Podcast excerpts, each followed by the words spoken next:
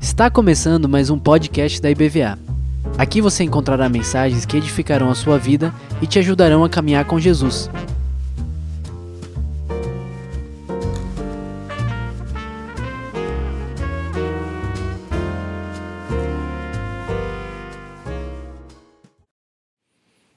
Eu quero ler Apocalipse, capítulo 21. Nossa reunião hoje termina mais cedo. A gente tem a nossa sessão administrativa regular, que a gente tem todo mês. Então, eu quero fazer a leitura agora, no capítulo 21 de Apocalipse, lá no finalzinho, penúltimo capítulo da Bíblia. Imagine um livro tão importante como a Bíblia, que fala da vida de Deus, da história da criação e de tudo que tem a ver conosco. Como é que termina, deveria terminar um livro desse? Qual seria a mensagem principal? O que, que deveria ser escrito nas últimas frases que poderia nos convencer que vale a pena viver o cristianismo de verdade como Josi viveu. É a gente falar que existe uma transição da gente sair dessa terra para viver novo céu e nova terra. Todos nós passaremos por essa transição. Josi partiu agora. Nós não queríamos que ele fosse. Na verdade, a gente não quer que ninguém vá logo. A gente quer ficar o máximo com os nossos aqui, até porque a gente não sabe quando será o nosso encontro. A gente sabe que a gente vai se encontrar, mas a gente não sabe quando. E essa espera para encontrar, ela incomoda, faz a gente sofrer. E se a gente passou a maior parte da vida com a pessoa aqui, ela partir vai fazer a gente sofrer de saudade. Então não é errado a gente sofrer, não é errado a gente sentir saudade, não é errado a gente chorar de maneira nenhuma, porque é uma perda aqui. Mas tem uma recompensa lá. Só que vem depois. Alguns aqui já viveram isso. Quem aqui já perdeu alguém bem perto de dentro da sua casa. Olha quantas pessoas já sabem, já viveram isso. A Delisa e a Hilton estão aí, né? casos de pessoas que perderam um ente querido aqui, convivendo conosco como igreja. E falar de José é muito bom. Eu ficaria aqui muito tempo falando dele. Porque ele é uma daquelas figuras que aparecem na vida da gente, na igreja, que a gente só tem coisa boa para falar. Joasis sempre foi uma, uma pessoa empolgada com Deus, com a palavra e com tudo que acontecia na igreja. Ele sempre, como Kelly falou, transmitia essa ideia que a vida dele precisava refletir Jesus para a vida dos outros. E é uma perda grande porque ele sempre fez muito bem a todos nós. Eu não conheço ninguém, nunca, nunca. Quantos anos vocês estão aqui com a gente? 16. Nesses 16 anos, nunca ninguém me procurou para reclamar de Jesse. Nunca. Nunca aconteceu. E aí a gente começa a descobrir né, como é que Deus trabalha na vida de alguém formando algo tão lindo como o caráter dele, sua forma de viver a vida cristã. E às vezes a gente fica desconfiado, né? Que a pessoa fica tão aperfeiçoada, tão, tão cheia do Senhor, que o Senhor chegou a hora e diz assim: Ó, oh, está na hora de você, você passar para cá. Né? Eu conheço várias pessoas na igreja que outras pessoas vieram reclamar delas. Eu já tive casos de gente que veio reclamar de mim. Quantas vezes pessoas vieram reclamar de mim? Mas nunca vieram reclamar do José. Porque o Senhor trabalhava de forma especial na vida dele. Nós estamos sendo aperfeiçoados. Né? Deus está trabalhando na vida da gente. Mas parece que ele estava numa, numa escala diferente, num nível mais elevado, alguma coisa diferente. E eu quero louvar a Deus pela vida dele. E quando chegar no céu, vou chamar a atenção dele dizer: Olha, você não podia ter feito desse jeito, deixado a gente tão de repente assim. Então, eu quero ler esse texto, Apocalipse 21, de 1 até o 7. Por favor, marque na sua Bíblia aí esse, esse texto. Vi novo céu e nova terra, pois o primeiro céu e a primeira terra passaram, e o mar já não existe. Vi também a cidade santa, nova Jerusalém, que descia do céu, da parte de Deus, ataviada, arrumada como noiva, adornada para o seu esposo. Então ouvi grande voz grande voz vindo do trono dizendo: Eis o tabernáculo de Deus com os homens. Deus habitará com eles. Eles serão povos de Deus, e Deus mesmo estará com eles. E lhes enxugará dos olhos toda lágrima, e a morte já não existirá já não haverá luto, nem pranto, nem dor, porque as primeiras coisas passaram. E aquele que está sentado no trono disse: Eis que faço novas todas as coisas. Vamos dizer juntos? Eis que faço novas todas as coisas. E acrescentou: escreve, porque estas palavras são fiéis e verdadeiras. Disse-me ainda: tudo está feito. Eu sou o Alfa e o Ômega, o princípio e o fim. Eu, a quem tem sede, darei de graça da fonte da água da vida. O vencedor herdará essas coisas. Eu lhe serei Deus, e ele me será filho. Ao Josi, o Senhor está dizendo: Você herdou essas coisas. Eu sou o seu Deus, e você é o meu filho. É assim que Deus recebe os seus. É assim que a Bíblia descreve o que está preparado para o final da história. E é tão bom a gente saber o final da história da forma como está escrita. Deus fez questão que João escrevesse essas coisas. E o texto fala de uma transição das coisas primeiras que passaram. O que que passou?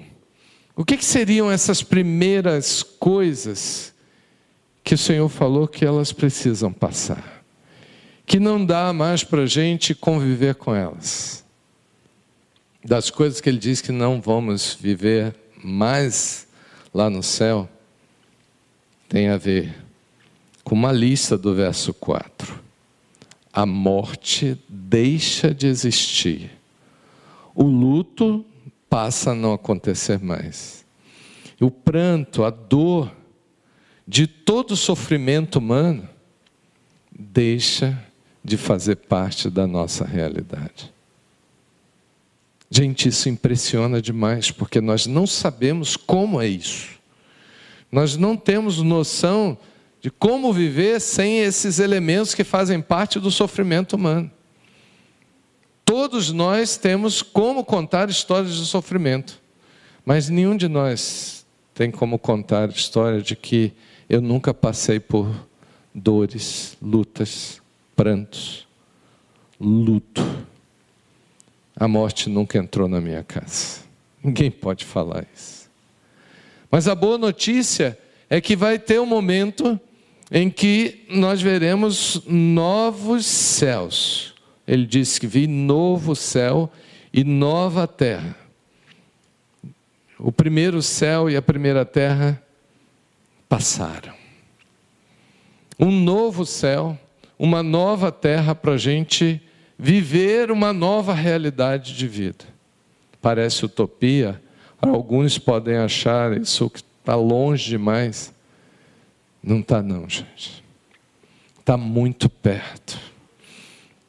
É a coisa mais linda imaginar o quanto Deus trabalhou e o quanto Ele preparou isso com carinho, com detalhes.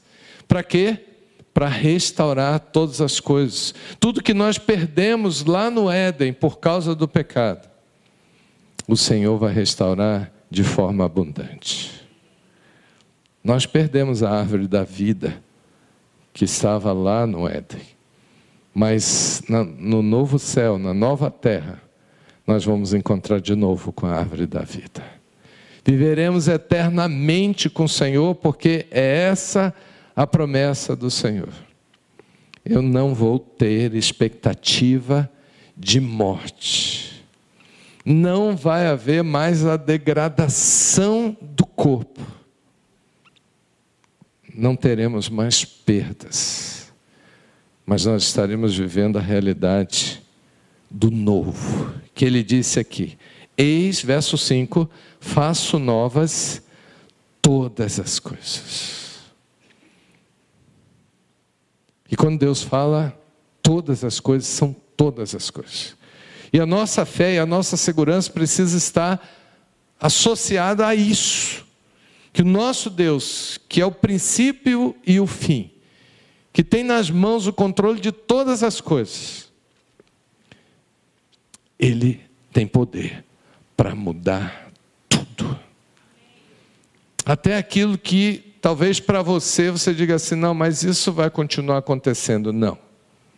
Será tudo novo.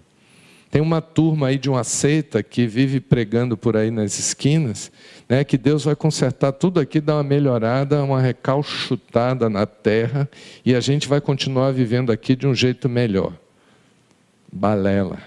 Conversa fiada. Porque isso não é verdade. Palavra fiel e verdadeira é que é novo céu e nova terra. Isso precisa ficar muito forte no nosso coração. E isso precisa criar expectativa que nos torne vitoriosos. Alguns de nós vão primeiro. Alguns de nós vão partir. Nós vamos chorar, vamos sofrer, vamos ficar de luto, vamos ter que viver todo o processo. Quanto tempo dura o luto? Para alguns, um ano. Eu já vi algumas pessoas sofrerem um luto cinco anos. Mas isso não importa, importa que o tempo está passando e nós vamos chegar lá. É verdade, alguns vão primeiro, mas todos estaremos com o Senhor. E a promessa dele está associada ao que ele diz. Ele diz assim: escreve porque essas palavras são fiéis e verdadeiras. Querido, querida, você tem nas mãos, se você ainda usa a Bíblia de papel, aqui, igual a mim, você tem nas mãos a única fonte absoluta de verdade que existe sobre a terra. Todo o resto, de tudo que já foi escrito, ou de tudo que você vê, que você hoje acessa na internet, você pode questionar. Algumas você já descobre rapidamente que são fakes. Mas tem algo que não muda. E que a vida passa, a terra passa, mas a palavra do Senhor nunca há de passar. Ela nos garante Você já prestou atenção nisso? Que você não tem mais nada sobre a terra que seja absoluto como a palavra. Não existe, você diz assim, não, mas a minha vida, o dinheiro, a minha riqueza, o que seja, tudo isso vai passar. Nós estamos passando pela vida. E chega uma hora que alguns têm que partir. Alguns surpreendem a gente e vão aparentemente antes da hora. Mas eu quero dizer aqui para vocês que a grande verdade e a grande certeza, e para mim me dá uma segurança muito grande, quando ele diz no verso 7 que existem vencedores. Vencedores que recebem uma herança. Hoje mesmo eu estava aconselhando alguém por causa de litígio que acontece na família, por causa de inventário e a confusão por causa de herança. Como traz problemas esse negócio de herança, mas a herança que Deus tem para a gente não dá problema, não. Está garantida para nós. Você não vai precisar de advogado para isso. E a Bíblia chama você de vencedor. E sabe qual é a maior declaração e melhor de todas elas, das quais você gosta, da Bíblia ou fora da Bíblia? Talvez vocês tenham várias declarações para fazer, Josi, mas a Bíblia diz: Eu serei seu Deus e ele será meu filho. Tem coisa melhor do que isso? Vamos dar uma salva de palmas para o Senhor, porque Ele diz isso para nós. Obrigado, Jesus. Eu serei o seu Deus, e você será meu filho. Se Deus é o seu Deus, você não precisa de mais nada. E se você é filho de Deus, na condição de herdeiro por causa do que Jesus fez na cruz. Você é uma pessoa rica. Josi está agora desfrutando do resultado dessa promessa de Deus. Ele não perdeu nada. Nós perdemos a presença dele. Mas ele é o grande vencedor dessa história, porque Jesus venceu por ele. Vamos ficar de pé para a gente orar. Por favor. O pessoal da banda pudesse vir para a gente cantar mais uma vez.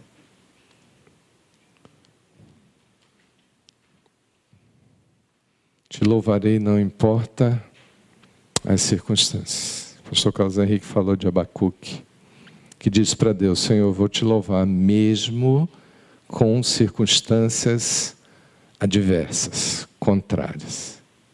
Eu vou continuar te louvando.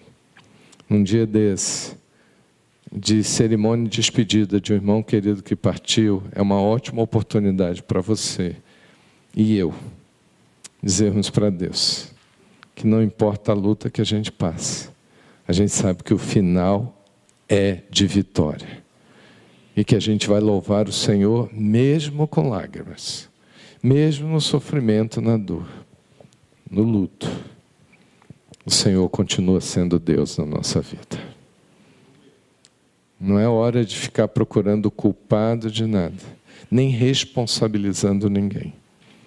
Deus, Ele sabe o que faz e Ele sabe o que é melhor para nós. Se a família depois quiser vir à frente, a gente quer orar por vocês. Por favor.